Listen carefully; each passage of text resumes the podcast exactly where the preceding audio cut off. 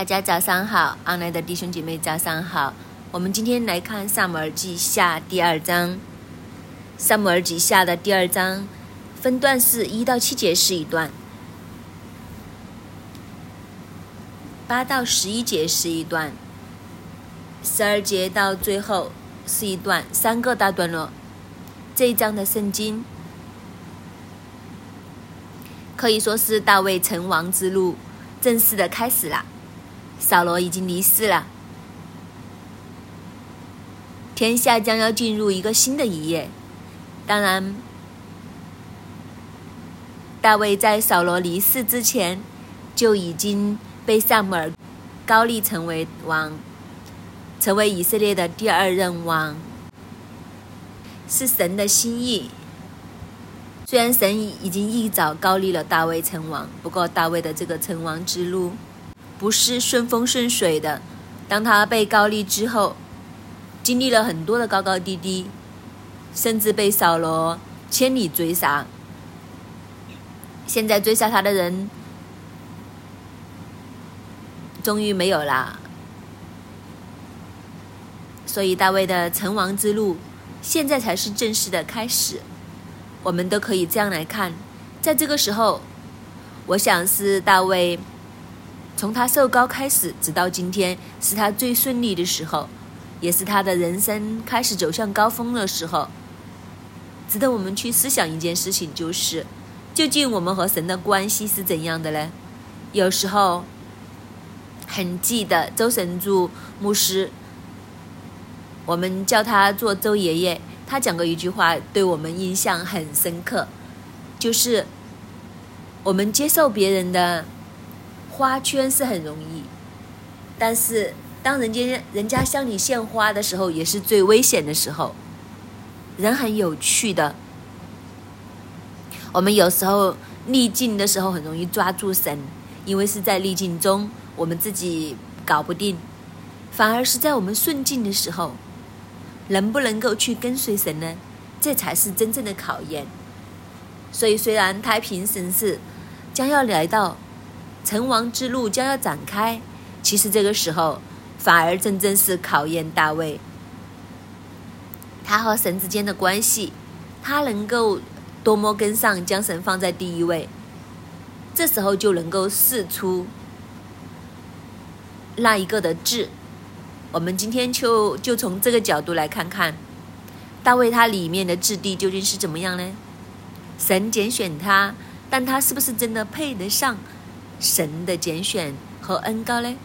其实这也是我们人生路上值得常常思想和问我们自己的一个问题。神拣选我们是没错的。耶稣在十字架上用他的宝血洗去我们所有人的罪，从那一刻开始，我们就蒙拣选的人。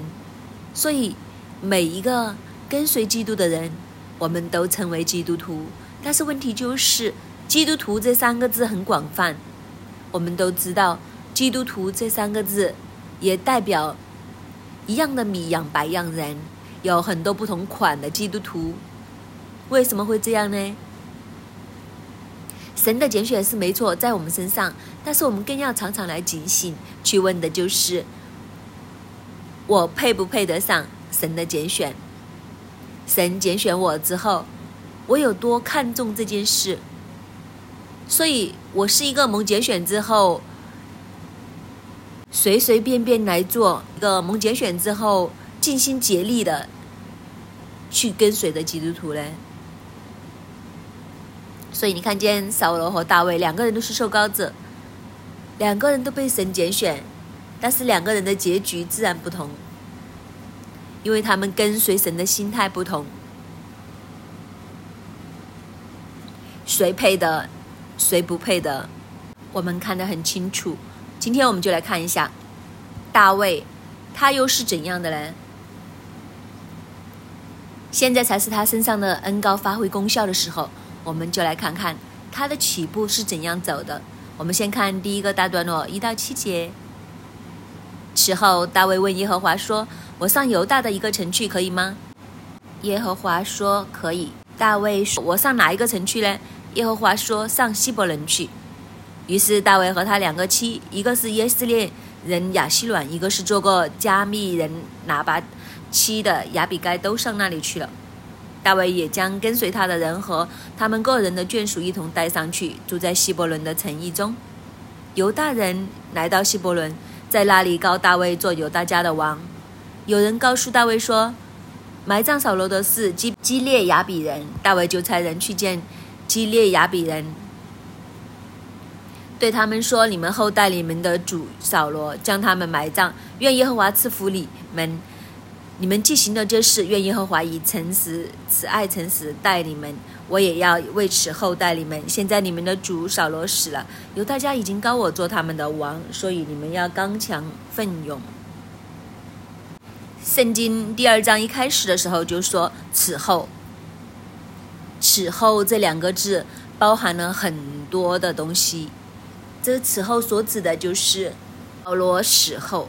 这个此后也是指的是大卫在希格拉被亚玛利人掳去他们的众人的妻小。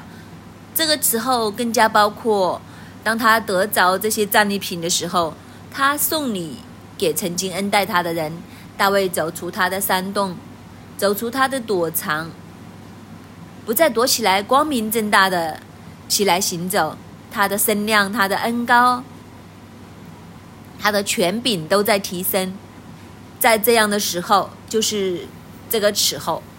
但是在这个时候呢，圣经就说，大卫问耶和华说：“我上犹大的一个城去，可以吗？”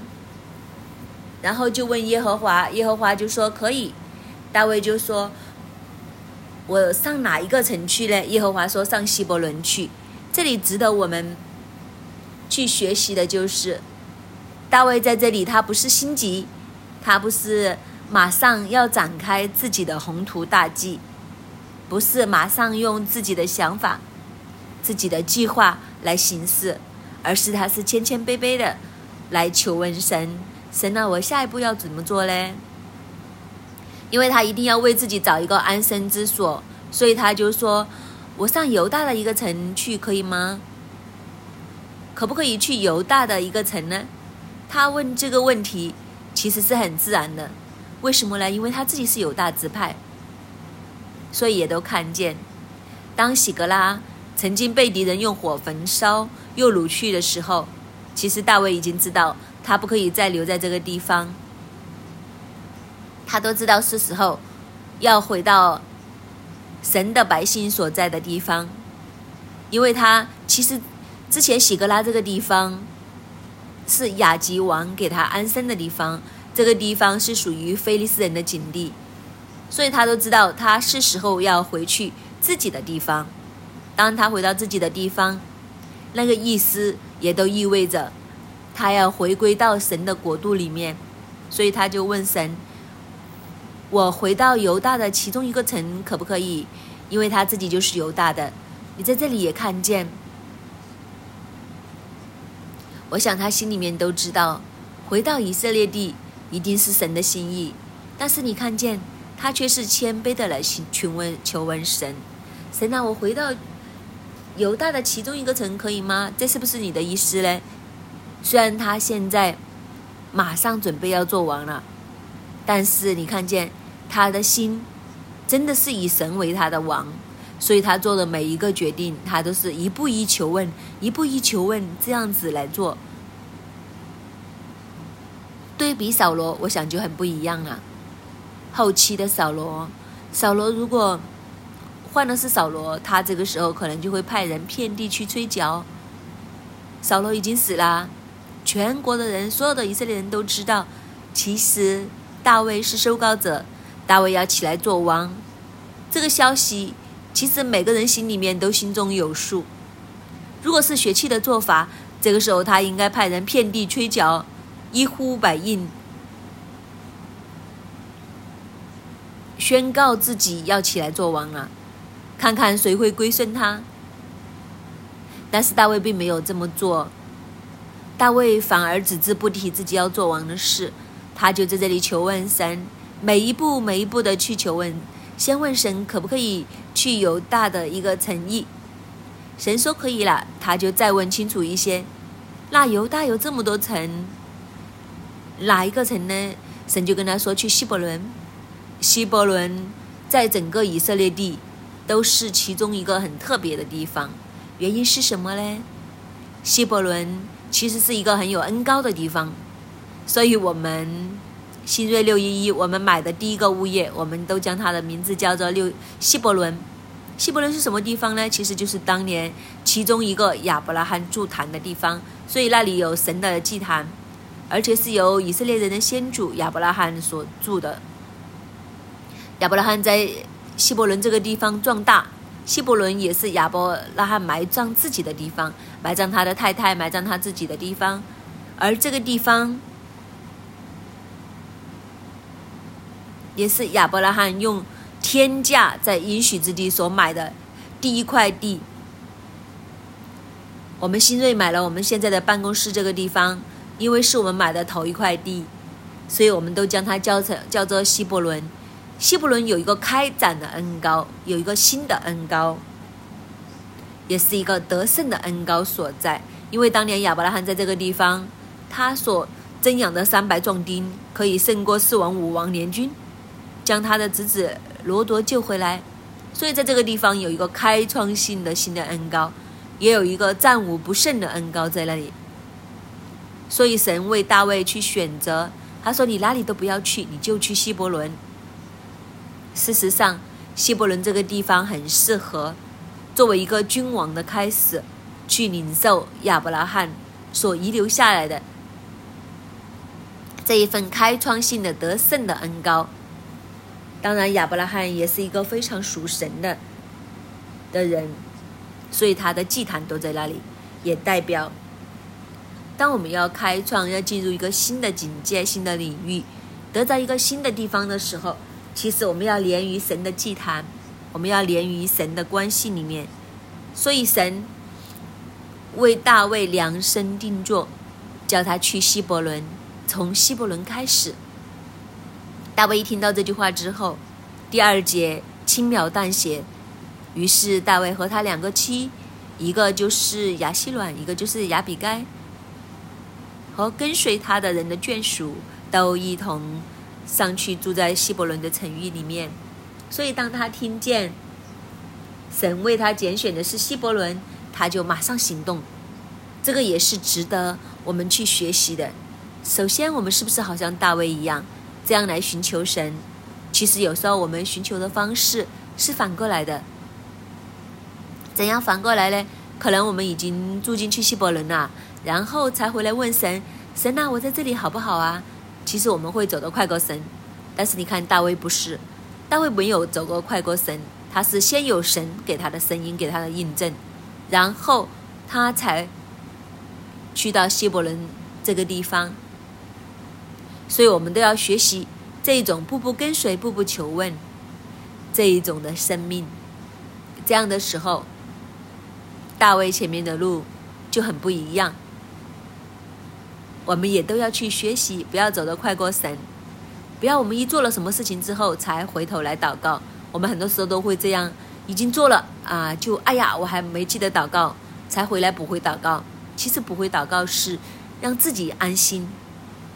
都已经做了，都已经才去问神，神应该 OK 啊，应该可以的哦。其实这样的恩高就会差很远，但是大卫不是，他是步步求问，而且他一求问完就马上行动，马上回应。这个对我们也是一个很好的提醒。有时候神对我们说的话，我们是迟迟都不回应，拖拖拉拉，不知道搞什么。但是大卫不是，神医跟他讲的时候，于是他马上就行动，将所有他的人都带到去希伯伦的城邑里面。当他们去到希伯伦的时候，犹大人属犹大支派的人就在那里高大卫做犹大家的王，他就在那里正式的登基做王。当然，这个时候他不是全地以色列全地的王，他只是做犹大家的王。只是暂时只是得着以色列其中一个支派，另外十一个支派还没有归顺大卫。但是当他做犹大的王的时候，就有人告诉他，这个基列亚比人埋葬了扫罗，大卫就派人去见基列雅比人，就跟他们讲了一番安慰的话。大卫就说：“你们后代里面的主扫罗将他埋葬，愿耶和华赐福给你们。你们既然做了一件这样的事情，愿耶和华以慈爱诚实待你们，我都要因此为此后代你们。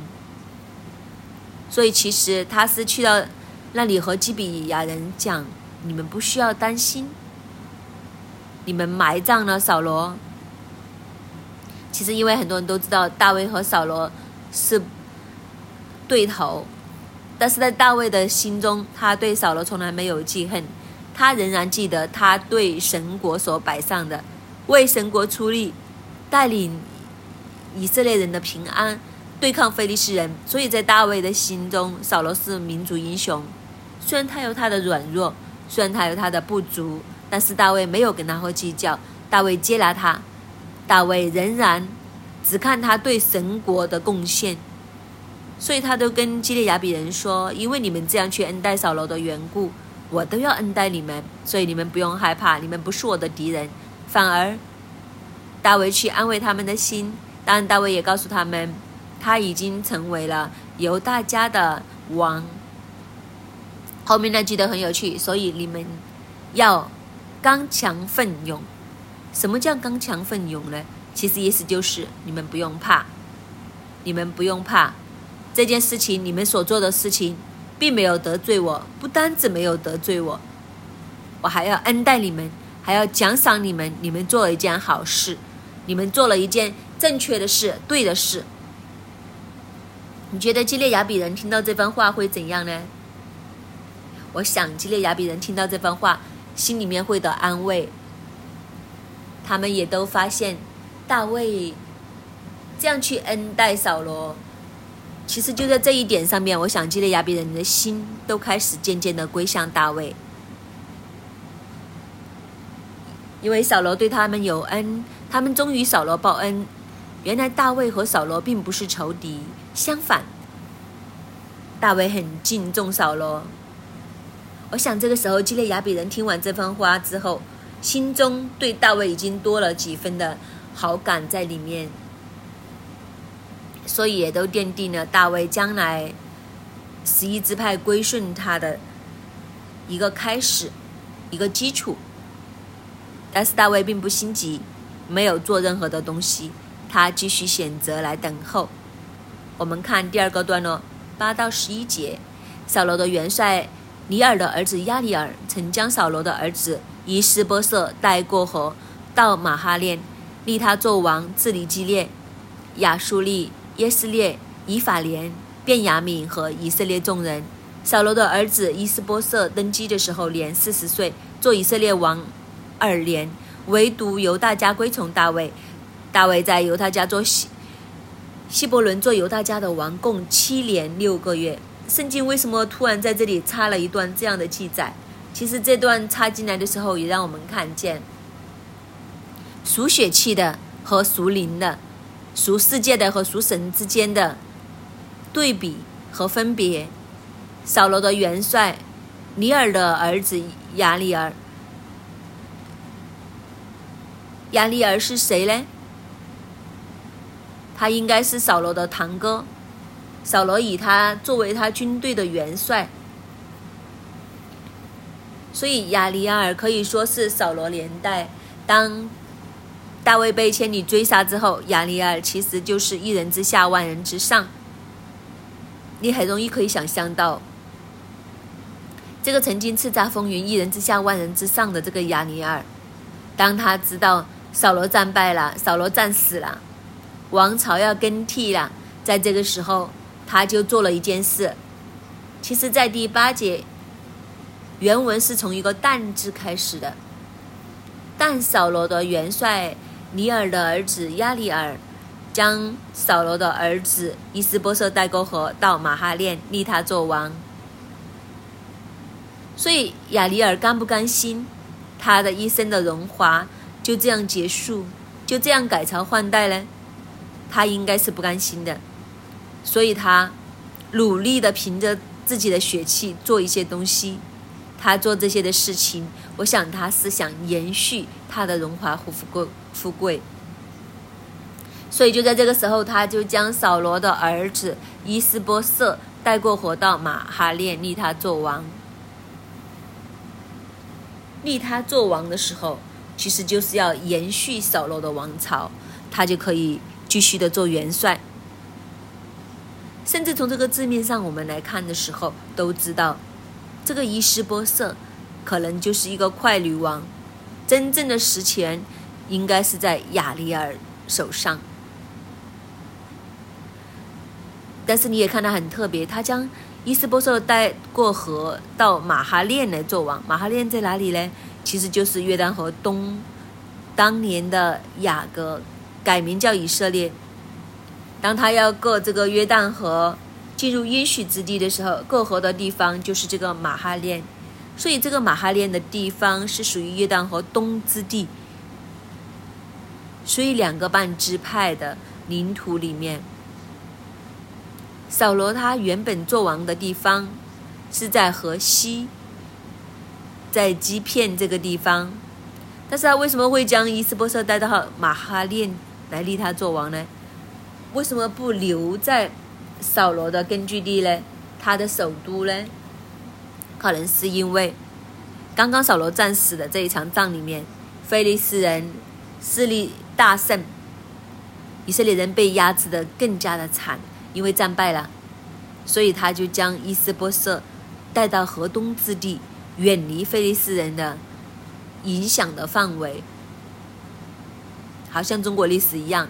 以前的朝代都有将首都打不过敌人的时候，于是就迁都，就将首都搬去一个比较安全的地方。但这也很特别，因为神高立扫罗为王，其实就是要扫罗起来帮助以色列人胜过菲利斯人的压制。现在亚里尔呢没有办法直接对抗这些菲利斯人，所以就将这个首都迁到去马哈练这个地方。马哈练的意思就是一军之地，就是两个的军队。当年以色列过河的时候，见到天上的两队军队经过，所以就将这个地方改名为马哈练。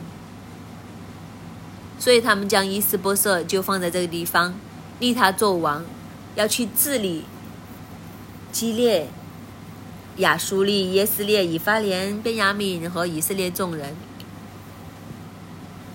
但是后面所提的这些地方，包括基列呀、耶斯列，这些都是河西，但是他却将呃伊斯波瑟带去河东。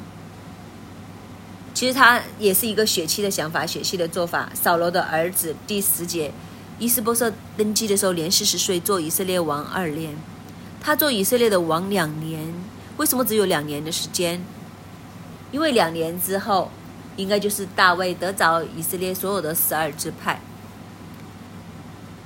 所以伊斯波瑟做王的期间就是正式结束。但是后面又讲到，当伊斯波瑟做王的时候，唯独犹大家归从大卫。大卫在希伯伦做犹大王共七年零六个月。如果他做了七年零六个月，但是伊斯波瑟又只做了两年。那中间还有一个五年的时间去到哪里呢？很有趣，七年零六个月在犹大做王，也就是说七年的第七个月，大卫就成为以色列遍地的王。所以你没有看见，真的是神的数字，七年又七个月，第七个月他就成为了以色列遍地的王。但是伊斯波瑟做王两年，大卫。就做犹大的王是七年零六个月，那相差了五年。这五年去到哪里呢？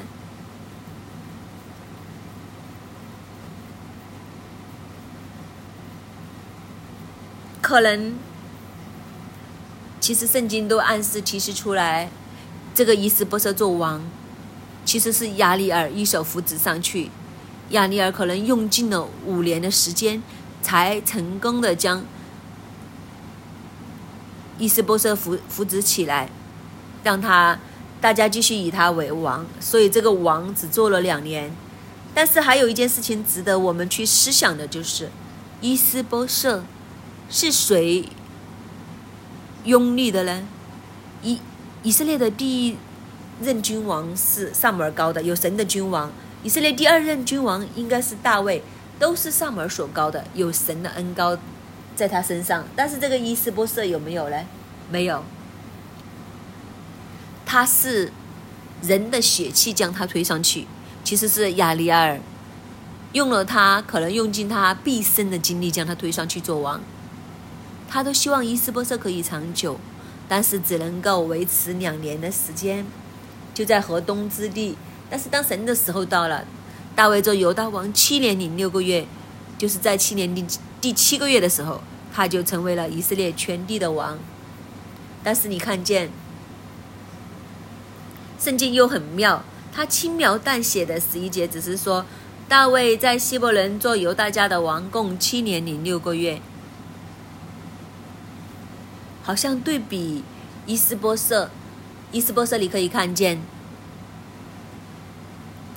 应该是亚尼尔用大力将他推上去，但是大卫这一边呢，其实什么都没有做。大卫这一边其实做了些什么呢？其实大卫只是等。等神的时间，这个也就是我们很值得我们去思想的，就是其实最难的功课是什么呢？就是一个等候的功课。但是你看见大卫知道神要高他做王，但是他一点也不心急，他完全去等神的时间，一等就等了七年零七个月，一等就等了七年七个月。今天我们要问自己的就是。我们有没有这一份等候的生命在我们里面？我们不要做事快过神，我们都要等候神的时间。其实有时候人可以很心急，大卫都可以很心急。扫罗已经不在这里了，没有人再逼迫我了，我终于可以见光了。那见光了这么久，犹大支派都高我做王了，下一步就是。其他十一支派归顺，那为什么要等这么久呢？我想，如果是换了亚里尔的性格的话，他一分钟就等不了。扫罗也是一样，一分钟都等不了。但是大卫却是不出一声，就在犹大希伯伦这里安心的等神的时间。这就是他的那一份信心，他知道神一定可以让他统领整个以色列。什么时候不重要，将他交给神；什么方法不重要，将它交给神。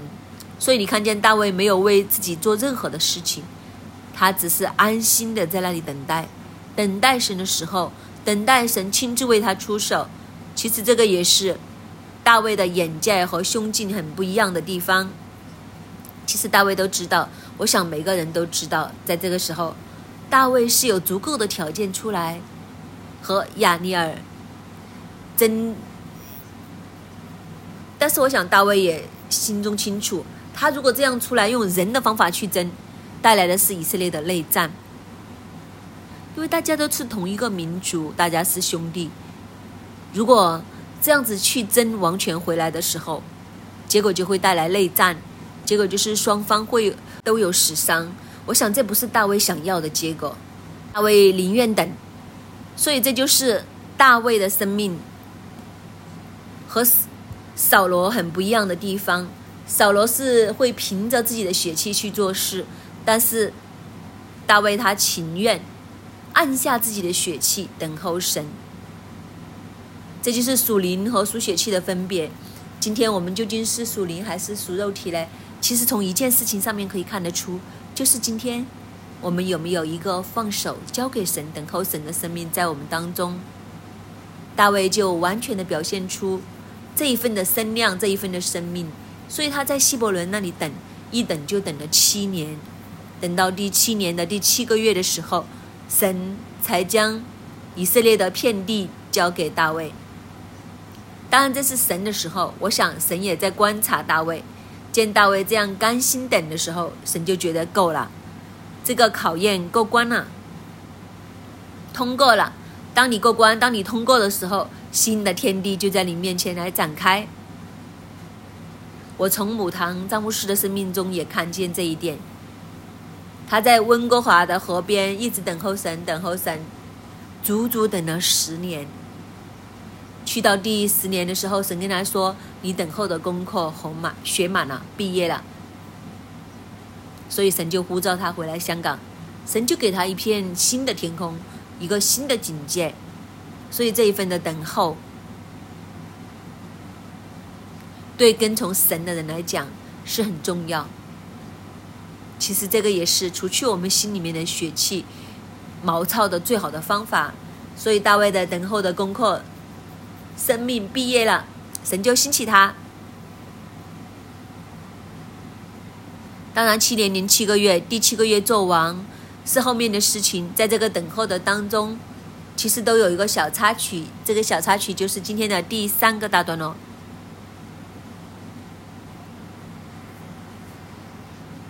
这段的小插曲，就是在等候当中，都出了一些事情。这个事情是什么呢？我们一起来看。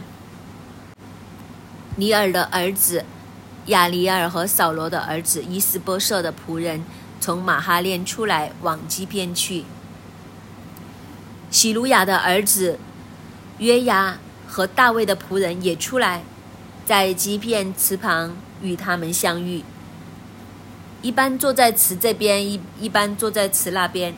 亚里尔对约雅说：“让少年人起来，在我面前戏耍吧。”约雅说：“可以。”就按着定数起来。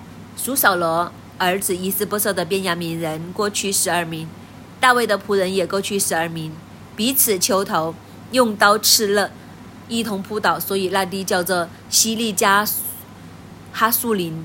就在基片那日，战事凶猛。亚尼尔和以色列人败在大卫的仆人面前，在那里有希鲁雅的三个儿子约雅、亚比塞、亚撒黑。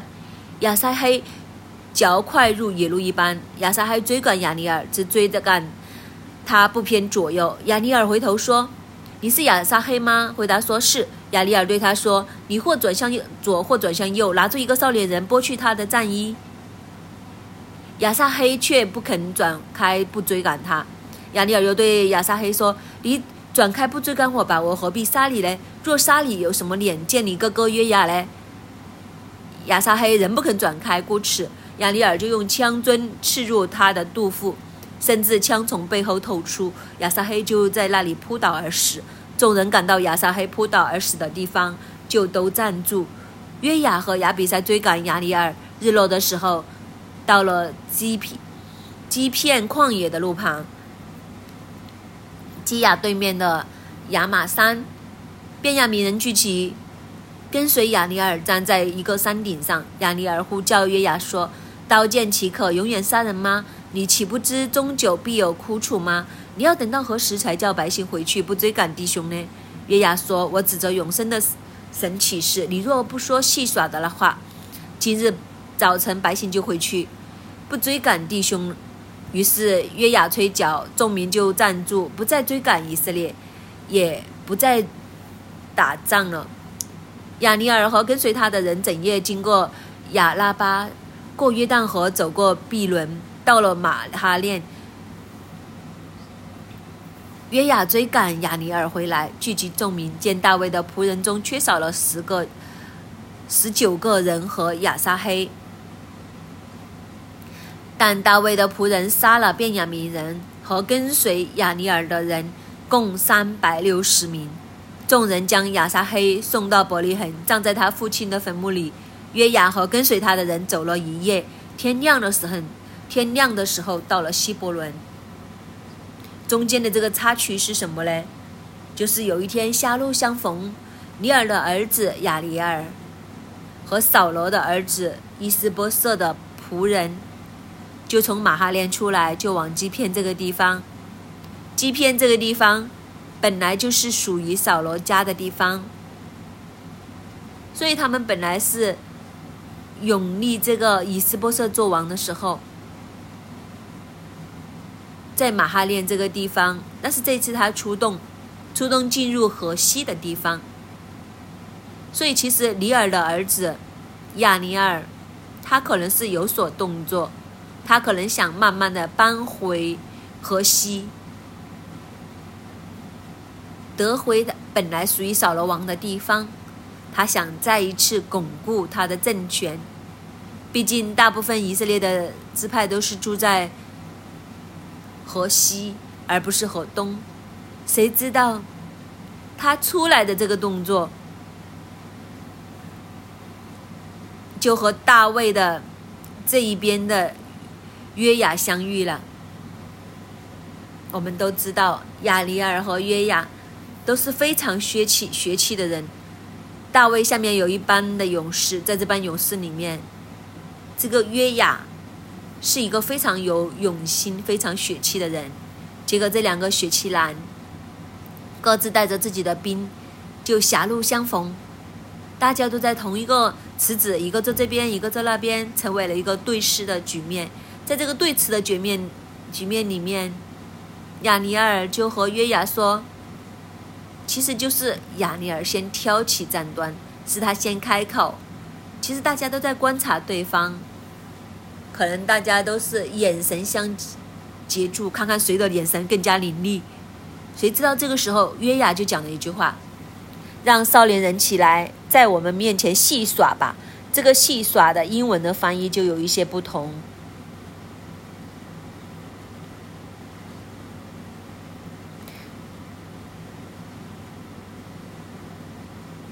就是增进竞争。我想中文更加更贴切的翻译，让我们更明白整个图画。可以这样翻译，就是让少年人起来。在我们面前比武吧，其实是发出一个比武的挑战。这个亚尼尔就提出了一个这样的问题，而对方的元帅是约雅，约雅都是一个非常血气的人，所以其实这件事情就是血气斗血气。一个就说好，让我们的人起来比武；，另外一边说比武就比武，谁怕你？就是一个这样，两边的冲突就一触即发，这两个少年人就起来比武，比武之后，就是大家都派出十二个代表，十二个代表就同归于尽，二十四人就当日当场就彼此求头，用刀刺勒，一同扑倒，打成平手，大家派出来的人。都同时的死掉了，所以十七节说那日的战士凶猛，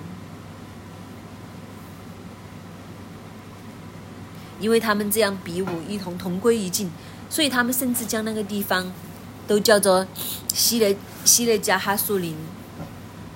希伯来文的意思就是刀剑片野，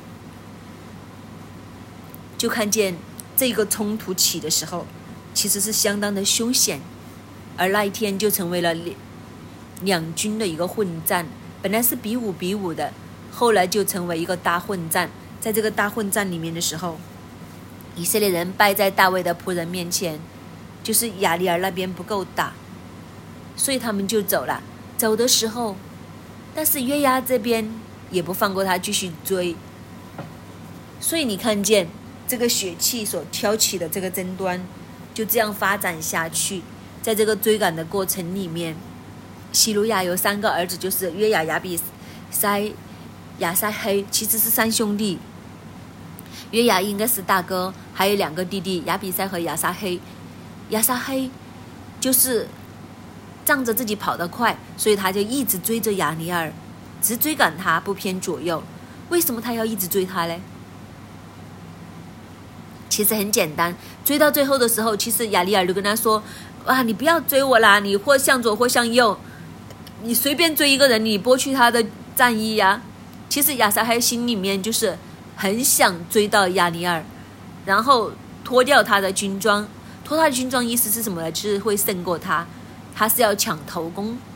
其实他所追的，就是他心里面的那个英雄感呐、存在感呐。他想追的。或者可以用另外一个角度来形容，他所追的是他心中的名利，他就不断的追。所以你看见亚撒黑，也是一个非常血气的人。其实亚尼尔到最后已经劝他了，不要再追我啦，我何必要杀你呢？如果我杀了你，我还有哪里还有面子去见你的哥哥呢？大家都是以色列人，大家都是兄弟，可以这样说。广义的角度来讲，你为什么还要再追我呢？你随便找一个人追你，你剥了他的衣服就可以啦。但是亚撒黑就是不肯，因为他觉得追到亚利尔这才是无上的光荣，他要追的是那一份的虚荣，那一份的战功。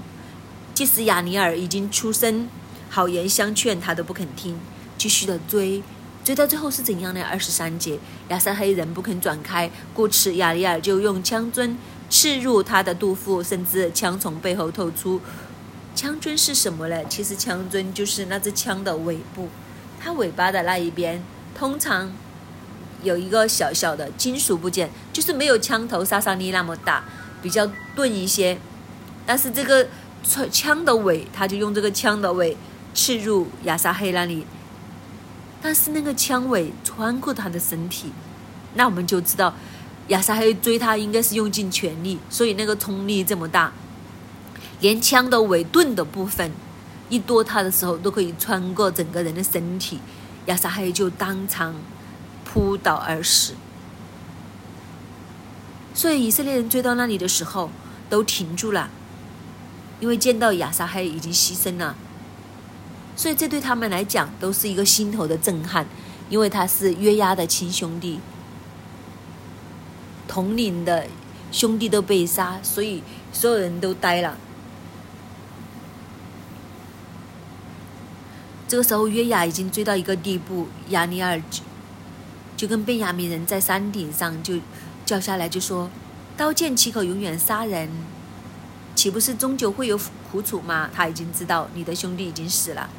就是这个仇已经结下了，这个仇其实已经很难解了，所以亚尼尔都无心恋战了，所以他就说：“你什么时候才才叫百姓回去，不再追赶我们呢？再追下去还有什么意思呢？再追下去的时候，那个仇彼此结得更加的深，再有其他人牺牲，这一笔账都不知道怎么算了。其实现在是收不收不了了。”月牙回答说：“我指着永生的神起誓，你若不说戏耍的那句话，今日早晨百姓就回去，不追赶弟兄啊。”他说：“其实是你挑起来的，如果不是你说比武的话，大家坐在井边，你有你做，我有我做，大家最多是眼神交流，那然后就已经散去了。其实可能本来约雅都没有想过要挑起这一场的战争，不过就是因为一句话，就搞成今天这样的局面。”这对我们的另外一个提醒又是什么呢？我们要留心我们的言辞。如果我们的言辞是属于血气的话，很容易挑起争端。所以我们的话要念尽，我们不要讲血气的话，要讲就讲属灵的话。所以这一场这样的血气的话，就挑起了一场这样无谓的冲突，甚至当中有人牺牲。但是里面我们也看见。扫罗家和大卫家的分别，扫罗家真的开始夕阳星辰，大陆家大卫家一路的兴起，所以你看见两军这样凶险的去点兵相继之下，其实是大卫家胜过扫罗家。大卫的仆人回去一数点的时候，少了十九个，和亚撒黑之前比武的时候已经死了十二人了，所以在十二人里面。变成十九，再加亚撒黑二十人，他们总共牺牲了二十人，但是亚里尔那一边却损失了三百六十，所以二十对三百六十，你已经看见那个强弱胜负的对比。当然，众人也将亚撒黑送回巴利海，葬在他父亲的墓穴里面。然后天亮的时候回到希伯伦已经是第二天了。对方的那边亚里尔已经拿不到任何的好处，也头低低的回去。马哈列那边这一场的仗就这样结束。不过这场仗的结束，其实大家都看见，扫罗家气数已尽，大卫家旭日东升。亚尼尔可能心中都清楚，都心中有数，他都知道他不能拦阻大卫多久。所以今天这一章的圣经的故事，在这个故事里面，我们真的要去提醒我们自己：我们今天所走的到底是一个血气的道路，还是一个属灵的道路？这个等候的生命在大卫的身上，但是不在约押的身上，也不在亚尼尔的身上。约押和亚尼尔这两个人充满血气，并没有去等候神。但是当他们不去等候的时候，其实带来的是以色列整个国度的亏损。因为这些牺牲的人其实本为兄弟，其实这一场仗根本就不需要产生。只需要安静的等候神的时间，事情就自然会水到渠成。所以今天我们就要学习这个等候的功课。愿神帮助我们，我们不是凭着血气，而是按着神的心意、时间，懂得交给神等候神。阿门。祝我们等候你，就好像大卫一样。之后，大卫问耶和华说。我上犹大的一个城去可以吗？耶和华说可以。大卫说：“我上哪个城去呢？”耶和华说：“上希伯伦去。”犹大人来到希伯伦，在那里高大卫做犹大家的王。大卫在希伯伦做犹大家的王，共七年零六个月。当扫罗离开之后。大卫等候神，大卫寻求神，大卫的一举一动，每一步都等候神，等候神的心意，等候神的时间。弟兄姐妹，我们呢？我们是不是一个能等的人？我们是不是一个愿意等神的人？还是我们曾常常都觉得神你好慢呐？我等不了，又或者神让我愿意等。当神有一点点的眉目，一小小点的眉头的时候，我们就比神走得更加快。原来没有办法在林里面等候神，没有办法谦卑寻求神，我们容易被血气。但是当大卫。成王的第一步，很清楚的让我们知道，等神，等神的心意下来，等神的心意成就，等神的时间，就算等了七年零六个月，但是却成就了一件美事。大卫愿意等，我们愿意等吗？好不好？今天这个早上。我们可以安静在自己的座位，我们在自己的家中，我们都找一个安静的位置。我们问神：神啊，下一步我要怎样？又或者求圣灵启示给我们看，我是不是一个愿意等的人？还是我们都很血气、很冲动？会不会很多时候？我们说神允许我们做这件事情，其实神只是，嗯，一一下我们已经梆梆梆跑了四五六七下，甚至已经跑到终点，以为不能等，不询问，不寻求，让血气来掌管我们。但是今天在希伯伦的晨祷当中。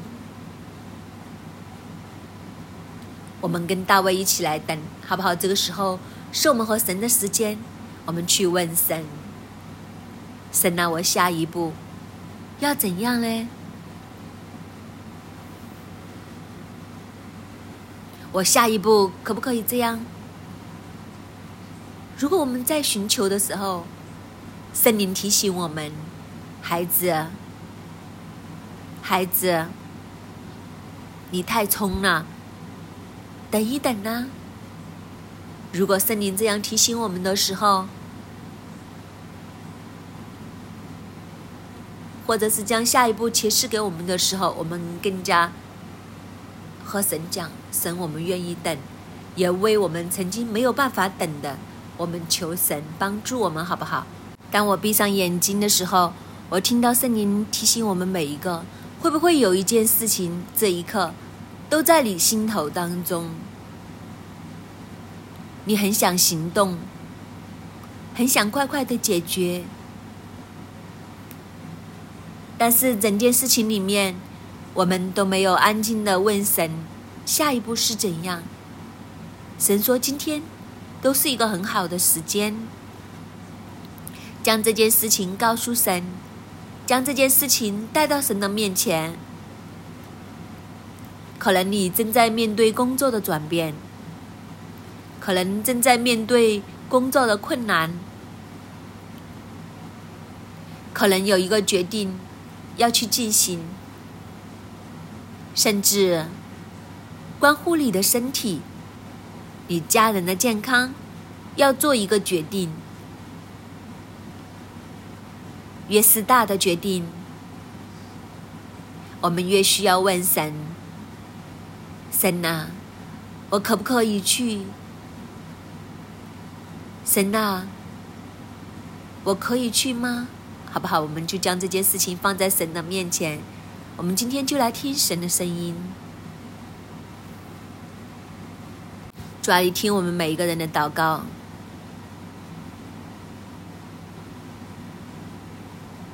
主要我们有很多事情要决定。主要当我们来到你的面前，向你承认。主要我们不像大卫一样。能够这么能等能忍，从他被高立到他做王，整个的过程里面，大卫都愿意等你的时间。但是主啊，我们真的承认，我们没有办法，又或者我们之前的日子里面，我们不能够做到这个属灵的等待，我都很心急。我很想快人一步，快神一步。我们以为我们寻求你，但是当我们自己抢先的时候，主要我们都被血气来捆绑。我们做的决定都是血气行先，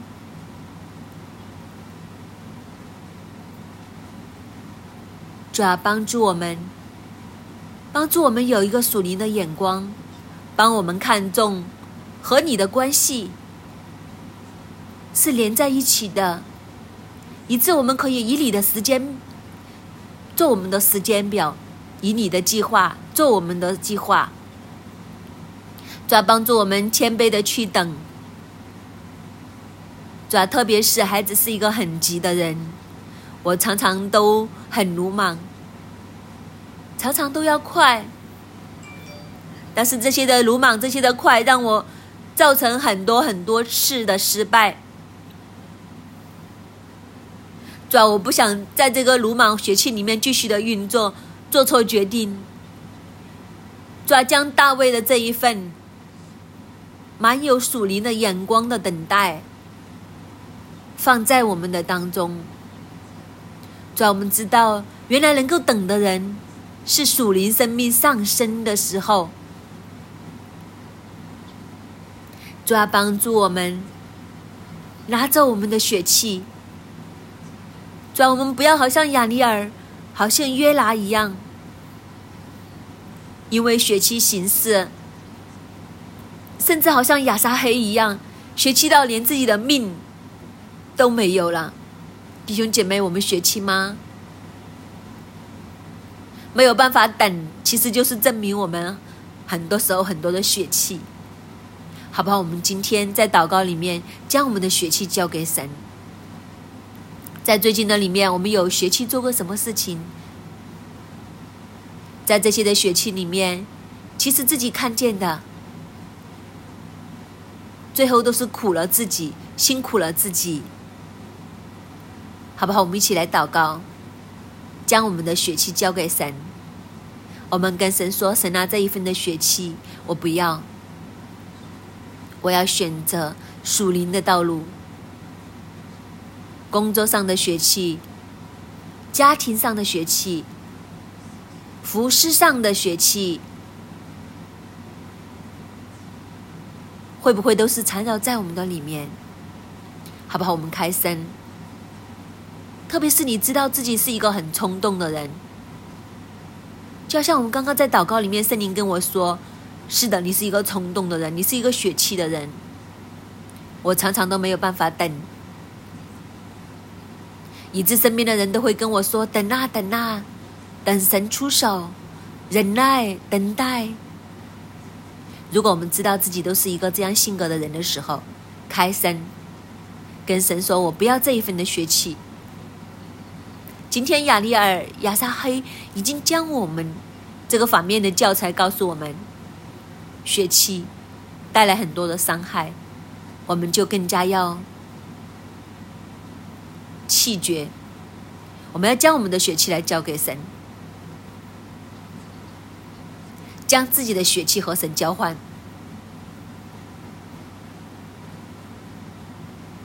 主啊，你听我们众人的祷告。主要当我们在你面前承认我们是个血气的人的时候，主要帮助我们。为什么我们会血气呢？为什么我们不能等呢？是我们信不过神，我们信不过神会出手，所以我们比神快出手，好不好？到最后，我们一起为着我们对自己的、对神的信心来祷告。我们相信神一定会出手，神一定会出手，所以我不需要快过神，我就可以等。